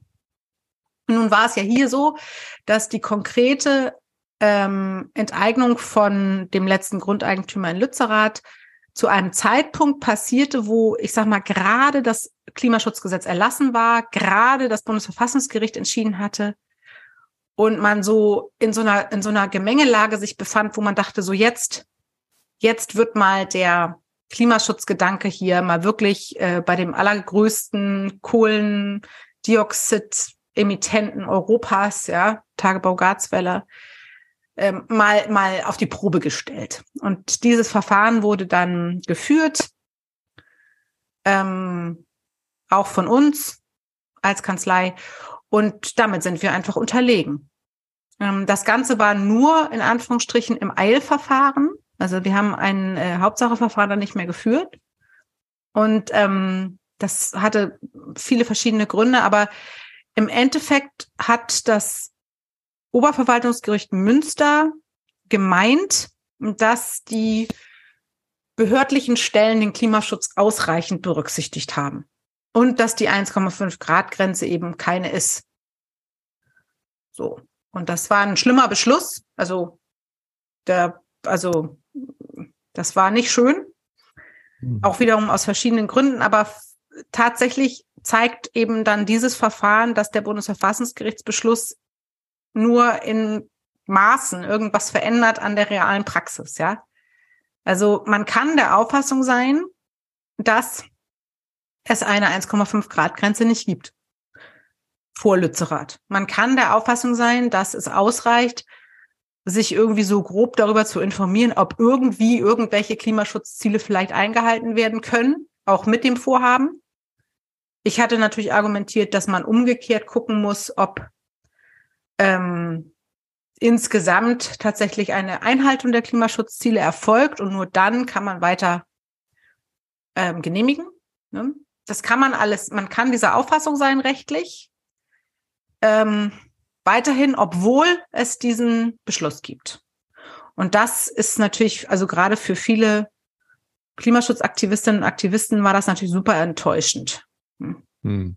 War eigentlich, also im Grunde war das Verfahren aber auch nur schwer geeignet. Es war, ähm, war eben ein Eilverfahren. Es war in so einer Situation, wo ich sag mal jetzt nicht irgendein Umweltverband geklagt hat mit viel Zeit und so, sondern eben einzelne Private. Ähm, das stand alles nicht unter einem besonders guten Stern. Dennoch kann ich bis heute nicht verstehen, warum das Oberverwaltungsgericht Münster so entschieden hat, wie es entschieden hat. Ich finde die Entscheidung auch falsch. Also weiterhin hm. Aber wie gesagt, ich, wir sind da nicht, äh, nicht mehr in der Lage gewesen, weiter darauf ähm, abzuheben. Und was danach passiert ist, sind dann im Prinzip Überprüfungen gewesen, die sich im Versammlungsrecht bewegt haben. Ne? also durfte man Lützerath als Ganzes abriegeln? Durfte man mhm. äh, die, ähm, die, das Betreten ähm, reglementieren, ja, und so weiter. Das hatte dann sozusagen mit der Frage hm, der bergrechtlichen Zulässigkeit nichts mehr zu tun. Und um das abzuschließen, es gibt immer noch die Möglichkeit, im Tagebau Garzweiler bei der weiteren Genehmigung gerichtliche Schritte einzuleiten. Die sind nicht ausgeschlossen. Und es gibt auch immer noch Eigentümer in den Bereichen, die sich noch nicht geeinigt haben, die also weiter ähm, in der Lage wären, ähnliche Verfahren zu führen. Was da genau passieren wird, ähm, ist im Moment in der Diskussion. Ähm, aber es bleibt natürlich dabei, dass äh, der, dass äh, sozusagen das Bergrecht momentan noch so gilt, wie es galt. Und dass die Frage, wie die Klimaschutzziele in so einer bergrechtlichen Genehmigung konkret zu beachten sind, nicht abschließend entschieden sind. Also im Gegenteil zu dem, was in allen Tagesshow, Tagesschaus und Talkshows immer erzählt wurde, dass da abschließend gerichtlich entschieden sei, das ist nicht der Fall. Das ist einfach nicht der Fall und das ja, müssen wir mal abwarten, was da jetzt ganz genau passiert. Hängt, wie gesagt, dann auch immer von der Konstellation ab, ne? Wer klagt, wer darf mhm. überhaupt wo klagen? Ja. Diese, diese, äh, diese, die, die, also ich meine, diese Aussage, ich würde fast sagen, diese Meinung, dass ähm, das quasi ausreichend berücksichtigt wurde, äh, ob jetzt das Klima genug geschützt ist oder nicht bei, bei, bei dieser Entscheidung, das äh, wegzubaggern an, an was für Maßstäbe, also irgendwie stellt sich mir die Frage, an was für Maßstäbe muss ich denn da so ein Gericht halten, um zu sagen, ja, nö, wir denken, das passt schon. Also ne, schlicht müssen und die das einfach, gar dass- nicht begründen?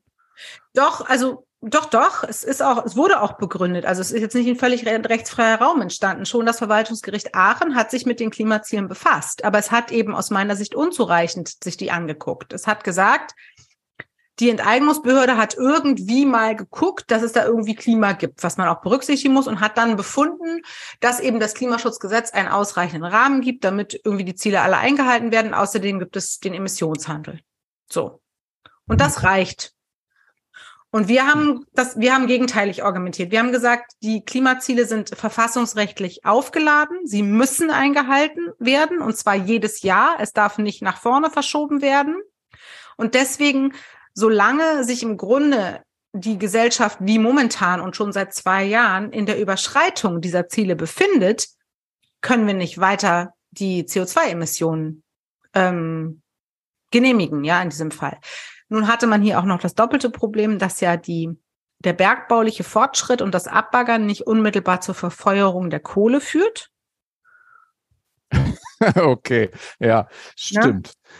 Die musste Mhm. erst noch auf dem Förderband. Dann. Ja, also wie gesagt, man kann, also auf Grundlage dieser Rechtslage, die nun mal da war, wie sie war, ähm, konnte man das irgendwie argumentieren, aber ich finde es weiterhin völlig falsch, weil eben das Bundesverfassungsgericht genau das gesagt hat. Die Klimaziele sind in der Menge unbedingt einzuhalten, denn sonst verschieben wir die Reduktionslast in die Zukunft. Und genau das ist verboten. Grundrechtlich. Hm. Ja. Aber wie gesagt, das ist auch dann wieder eine Frage der Gewaltenteilung. Wenn das Oberverwaltungsgericht sagt, das muss dann irgendwie der Gesetzgeber sagen, dann muss der Gesetzgeber das eben verbieten. Ne, man muss immer, man, man muss immer wissen, zu dem Zeitpunkt stand ja immer noch, also auch jetzt noch steht im Kohleausstiegsgesetz, also im Kohleverstromungsbeendigungsgesetz steht drin, der, der, der Tagebau Garzweiler ist energiewirtschaftlich erforderlich.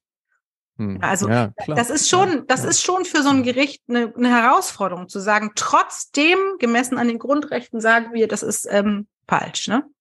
Hm. Also deswegen, es ist jetzt auch kein, es ist selten so, dass die Gerichte irgendwie will, willentlich irgendwie was Schlechtes entscheiden. Ja? In dieser, in diesem konkreten Fall ähm, konnte man viele Argumente dafür finden, dass es erstmal einfach nur ein Weiter so gibt. Ja, und das, das zeigt eben auch, dass alleine Verfahren vor Gerichten selten was nützen. Man muss oft eben beide Ebenen, also die Gesetzesfortentwicklung und die Gerichtsverfahren ähm, betreiben. Also als Ja, Umweltschützer. ich- Gerade dieses ähm, Berg, Bergrecht, Bergbaurecht scheint da ja zentral zu sein. Arbeitet da irgend, sagen wir mal, irgendein Ministerium gerade dran? Ja, Das- genau. Das wird, genau, das steht mit einem, das steht im Koalitionsvertrag und das ist jetzt auch angefangen worden. Ich weiß nicht genau mit welcher Werbe und mit welchem Engagement.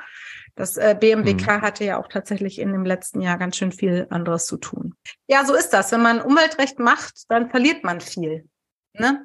Und das ist auch dann immer, äh, also es ist anders, als wenn man als wenn man jetzt ein Paper schreibt und irgendwie das vielleicht nicht zur Veröffentlichung kommt, weil man merkt, oh, die Grundthese war irgendwie falsch, ne? Weil wenn man eine Klage macht, ich habe ich habe ähm, ich habe ja ein Buch geschrieben, das kommt jetzt irgendwie nächst, übernächste Woche raus und ich glaube, da habe ich ganz angef am Anfang habe ich irgendwie geschrieben, wenn man eine Umweltklage schreibt, dann schickt man die so in die Welt raus, so mit so einem Stück Hoffnung, aber ohne darüber Kontrolle zu haben.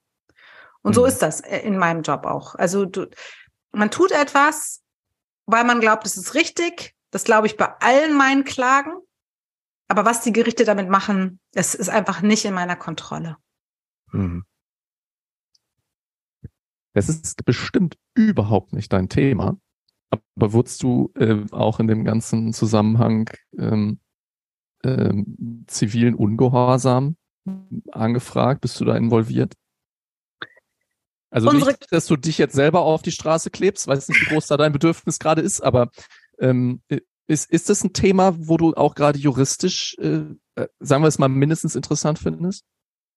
Ja, wie gesagt, ich habe da einen Verein gegründet und bin da weiterhin im Vorstand. Das ist äh, Green Legal Impact heißt dieser Verein und äh, wir machen tatsächlich als Verein relativ viel mit der ähm, Klimabewegung. Ähm, da geht es vor allem um die äh, Nutzung des Rechts ähm, und die ordentliche Verteidigung, wenn man denn dann doch mal in Konflikt kommt.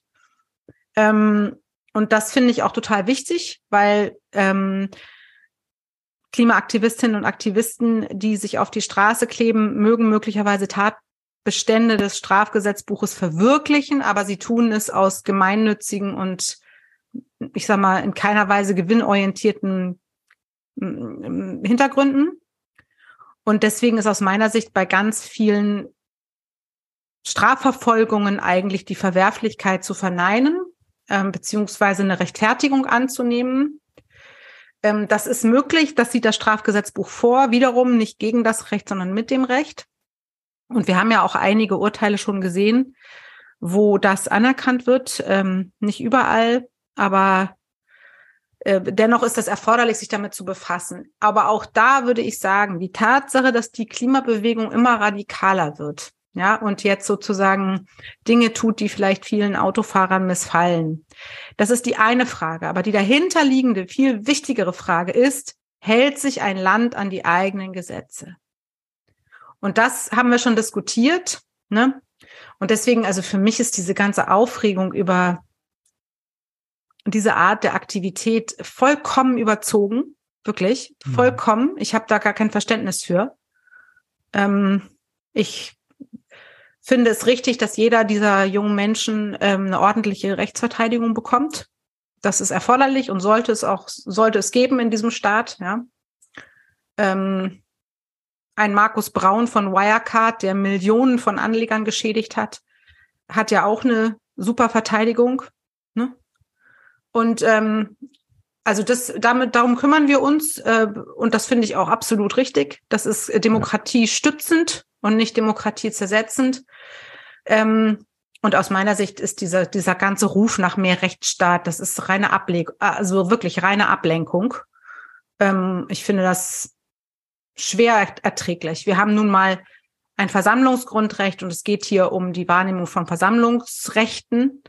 Und wenn das tatsächlich auch eine Straftat sein sollte, dann können sich die Gerichte darum kümmern, ohne dass wir irgendwelche neuen Gesetze machen. Mhm. Ähm, tun sie ja auch. Ja. Ich bin, ähm, ich bin der Meinung, dass die Radikalisierung der Aktivistinnen und Aktivisten eigentlich ein Warnsignal sein müsste für jeden demokratischen Politiker. Das darüber zu diskutieren wäre mir viel wichtiger als über die Frage, ob man sich auf der Autobahn angeklebt hat. Ne? Das ist, ähm, das sind persönliche Entscheidungen. Persönliche Entscheidungen, die diese Menschen treffen, die ich emotional nachvollziehen kann. Ich verzweifle auch oft. Ähm, genau, und äh, ich kann nur jeden auffordern, der ähm, sich damit befassen möchte, äh, mal auf die Webseite von Green Legal Impact zu gehen. Dort gibt es auch ähm, weitere Verlinkungen es gibt inzwischen auch einen Umwelttreuhandfonds, der sich damit befasst, Menschen ähm, Rechtsanwälte zu bezahlen, die sie haben wollen. Das wollen ja gar nicht alle. Ähm, genau. Und ähm, da kann man sich informieren, wenn man dazu mal was machen möchte. Wir haben auch ein paar Blogbeiträge geschrieben, um diese mediale Kampagne ähm, zu versuchen, so ein bisschen zu versachlichen. Hm. Genau, und wir arbeiten im Moment, das kann man wohl schon sagen, auch mit ähm, verschiedenen gesellschaftlichen Gruppen, ähm, unter anderem auch den Fridays an einem Projekt, wo es eben um Shrinking Space geht, also Shrinking Spaces für Versammlungsfreiheit, ähm, Ausweitung von Polizeirechten, ähm, mhm. in Gewahrsamsnahmemöglichkeiten, all diese Dinge, wo man das Gefühl hat, dass die Gesellschaft wirklich an der falschen Stelle zurückschlägt, anstatt ähm, ja, anstatt an den eigentlich relevanten und demokratietragenden Fragen zu arbeiten. Mhm. Also wie zum Beispiel eben an der Bewahrung der Lebensgrundlagen. Wäre so eine Kleinigkeit an, die man Wäre, genau. machen könnte. Ja. ja, und ich meine, hier werden die Überbringer der schlechten Nachrichten ähm, versucht ja. vor allem man kann da wirklich viel drüber streiten, ob es gerechtfertigt ist, ganz viele Menschen aufzuhalten. Ne? Darüber kann man natürlich streiten. Auf der anderen Seite sagt das Bundesverfassungsgericht in ständiger Rechtsprechung, dass Versammlungen und Meinungsfreiheit unbequem sein dürfen und sollen. Mhm. Ja, und das zu vergessen und dann eine Innenministerin, die irgendwie, äh, also ich, ich habe das einfach nur als völlig in, inadäquat empfunden, die ganze Debatte. Naja, aber genau, und deswegen, also ich bin damit befasst und wir als Kanzlei vertreten ähm, auch strafrechtlich durchaus ähm, Aktivistinnen und Aktivisten ja auch schon lange. Hm, ich persönlich bin da nicht involviert, aber Kolleginnen und Kollegen und äh, es gibt auch immer mehr Kolleginnen und Kollegen in ganz Deutschland, die sich jetzt eben unter anderem durch Green Legal Impact auch besser vernetzen und ähm, mhm. vielleicht auch sich selber dann ja stärken und auch ihre Argumentationsebene stärken. Ja, wir können ja mal ein paar Links sammeln, dann nehmen wir das mit in die in die Show Notes. Jetzt sag doch noch mal, wie heißt dein Buch, was du jetzt äh, Ach so, das heißt, äh, wir alle haben ein Recht auf Zukunft, eine Ermutigung und das kommt bei mhm. DTV raus. Und da spreche ich über vieles, worüber wir hier gesprochen haben, aber auch über ganz, ganz viele Fälle international, weil ich wollte eigentlich gerne vor allem auch mal zeigen, dass es eben, also dass diese Nutzung des Rechts und der Gerichte nicht eine deutsche Frage ist, sondern eben wirklich ganz, ganz viel ähm, passiert, weil es eben drei Gewalten gibt und bei so einem Riesenproblem wie dem Klimawandel einfach auch alle drei Gewalten des Staates irgendeine Aufgabe haben. So und so beschreibe ich dort im Buch ähm, Fälle aus den Philippinen, aus Brasilien, Frankreich, den Niederlanden, natürlich das Bundesverfassungsgericht hier in Deutschland. Genau, und erzähle so ein bisschen, wie es dazu gekommen ist. Und da gibt's auch viele ähm, Kapitel, in denen es ganz stark um Wissenschaft geht, um Klimawissenschaft, mhm. um die Rolle. Ähm, genau, das äh, ja, ich, ich hoffe, dass das irgendjemand liest. Im Moment ist ja die, ja, man muss ja ganz klar sagen, die öffentliche, ähm, das öffentliche Augenmerk liegt im Moment wahrscheinlich auch zu Recht natürlich auf der Ukraine, auf der, auf den Fragen äh, Waffenbeschaffung, ja, nein und so. Und ich bin mir nicht sicher, ob das äh, im Moment eine so breite Öffentlichkeit erreicht, wie es das vielleicht getan hätte, wenn wir schon fertig gewesen wären im Sommer mhm. 2021. Ne? Ja, gut, ja. Mhm, aber auch, aber, ich, also ich habe das Gefühl, in allen Krisen sind wir hier in Deutschland auch ganz gut, uns diskursiv so ein bisschen sehr um uns selbst zu drehen und ähm, ähm, ja, ich finde es dann manchmal gut, mich wieder mit anderen, mit anderen Sachen zu beschäftigen. Ja, ich beschäftige also, mich dann lieber mal mit einer anderen Krise. Ja, und ich glaube, das Buch ist auch wirklich, ich habe das nicht alleine geschrieben, sondern mit einer Freundin, die Journalistin ist und deswegen ist es, glaube ich, auch ziemlich gut lesbar. Und ähm, man erfährt einfach auch viel über Menschen, die anderswo arbeiten an den Themen. Und ähm, also ich finde es, also die, die es jetzt Probe gelesen haben, darunter übrigens auch Klaus Hasselmann, einer von meinen ganz großen äh, Helden aus der Vergangenheit, mhm. der Vater der Attributionsforschung. Für die, also ist es gut lesbar und also und informativ. Das hat mich total gefreut, als ich das äh, zurückgemeldet bekommen habe. Ja, ja genau. Ja. Ich, ich, ich finde es spannend, das ganze Thema. Ich habe so ein bisschen das Gefühl, dass das vielleicht auch ein Weg war, aus dem Haare raufen rauszukommen. ja, vielleicht. Ja, vielleicht, also alles möglich, ja. Ja, eine ganz große, eine ganz große Motivation war wirklich für mich ähm, zu zeigen, dass das eben, ne, dass das Kolleginnen und Kollegen woanders, denen es einfach auch also denen es nicht so gut geht wie mir, ne, dass die trotzdem solche mhm. Klagen machen, dass sie sich trotzdem engagieren und trotzdem das Recht nutzen wollen. Ähm, man hört ja so oft, dass das Recht irgendwie so konservativ und und irgendwie also einfach nervig ist und so und das ist einfach gut mal zu schreiben, wie viele Menschen auf der Welt eben Recht als positiv, Demokratie erhaltend, stützend und eben möglichst auch für den Umweltschutz nutzbar ansehen und damit arbeiten. Und das ist eben aus meiner Sicht eine Ermutigung. Deswegen auch dieser Untertitel. Hm. Ja, ja, brauchen wir auch, ne? Diese positiven Erzählungen. Ja, genau. Ja, Roda, vielen Dank. Bitte. Ähm, fürs, fürs gemeinsame Haare raufen. ähm, ja, genau. Ich fand, ich fand das wirklich unglaublich spannend, weil das auch einfach irgendwie, ähm, ja, äh, eine Wissenschaft für sich ist. Ne? Also ähm, als gerade als Naturwissenschaftler finde ich, ähm, ist es ein, ein, ganz spannender Einblick so in, in die Rechtswissenschaften und vielleicht auch in die Rechtspraxis, Praxis, Praktiken. Ähm, ja, und also für mich, für mich ist es halt wichtig, das habe ich gestern auch gesagt, da als ich beim PIC geredet habe, es ist wirklich wichtig, dass Wissenschaftlerinnen und Wissenschaftler wissen, dass das, was sie tun, von anderen verwendet werden kann und soll. Ne? Und das heißt jetzt nicht, dass ich mir bei jedem Paper irgendwie Gedanken mache darüber, wie man das in irgendeiner Klimaklage verwendet. Ne? Aber ich glaube, dass es immer noch ganz viele Wissenschaftlerinnen und Wissenschaftler gibt, die irgendwie gar nicht meinen, dass das, was sie tun, verwendbar sein kann. Das ist es aber. Und dann wäre es auch gut, wenn man mal einmal vielleicht zurücktritt und sich über seine Sprache und über die Ausdrucksweise und über die Aussagen in den Artikeln nochmal aus der Sicht Gedanken macht. Ne? Da ist mhm. immer noch zu wenig Interdisziplinarität aus meiner Sicht vorhanden. Und die Agenda ist ja riesig, ja. Also was, was alles zu beforschen geht. Also wenn ich mir jetzt hier was wünschen könnte, was ich jetzt hiermit tue, ist, dass ich ähm, viel, viel mehr Wissenschaftler jetzt mit der, mit der Maßstäblichkeit von den planetaren Grenzen insgesamt mal auseinandersetzen. Ne? Wir haben jetzt eine planetare Grenze so ein bisschen definiert über das CO2-Budget. Ja, was ist denn mit den ganzen anderen? Hallo? Wie, wie kommen wir da mhm. voran? Ne? Mhm. Das würde ich mir so wünschen. Das kann ich aber nicht selber tun. Ne?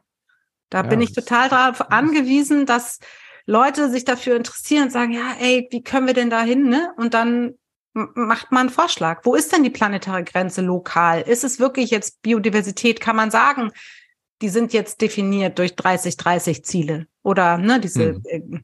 Ziele von Montreal? Oder ja. wie ist es denn mit, ähm, mit, mit, mit Chemikalien? Was bedeutet denn das, dass wir da unsere planetaren Grenzen überschreiten? Was heißt das? Sind das, können wir Reduktionspflichten davon ableiten? Lokal, global? Ja, weil ohne solche, ohne solche Maßstäblichkeiten, wie, die wir jetzt in der Klimawissenschaft wirklich 30 Jahre gebraucht haben im Grunde. Ich würde mal sagen, 15 aktiv, ja, bis wir, ich sag mal, Zahlen hatten. Handhabbare Zahlen. Ja, also das brauchen wir bei allen anderen Dimensionen. Sonst bekommen mhm. wir nie eine, eine angemessene Policy oder rechtliche Antwort auf die Dinge. Es bleibt dann immer eine wissenschaftliche ähm, ein wissenschaftliches Messaging, was, ähm, was man überhören kann, wenn man will. Wenn es im Gesetz steht, kann man es zumindest nicht überhören.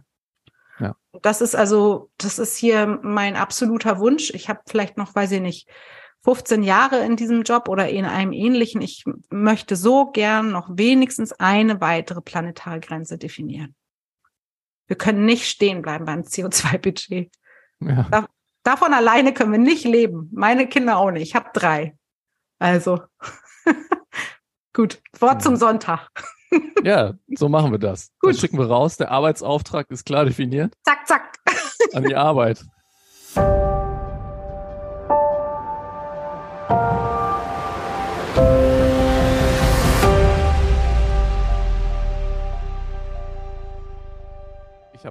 eingangs behauptet, wir hätten uns noch nie mit den Rechtswissenschaften beschäftigt. Das stimmt aber nicht. Denn in Folge 15 haben wir The Climate Crisis in International Law besprochen ähm, mit Dr. Julia Dehm. Also, wer noch nicht genug hat von Rechtswissenschaften, darf gerne nochmal Folge 15 nachhören.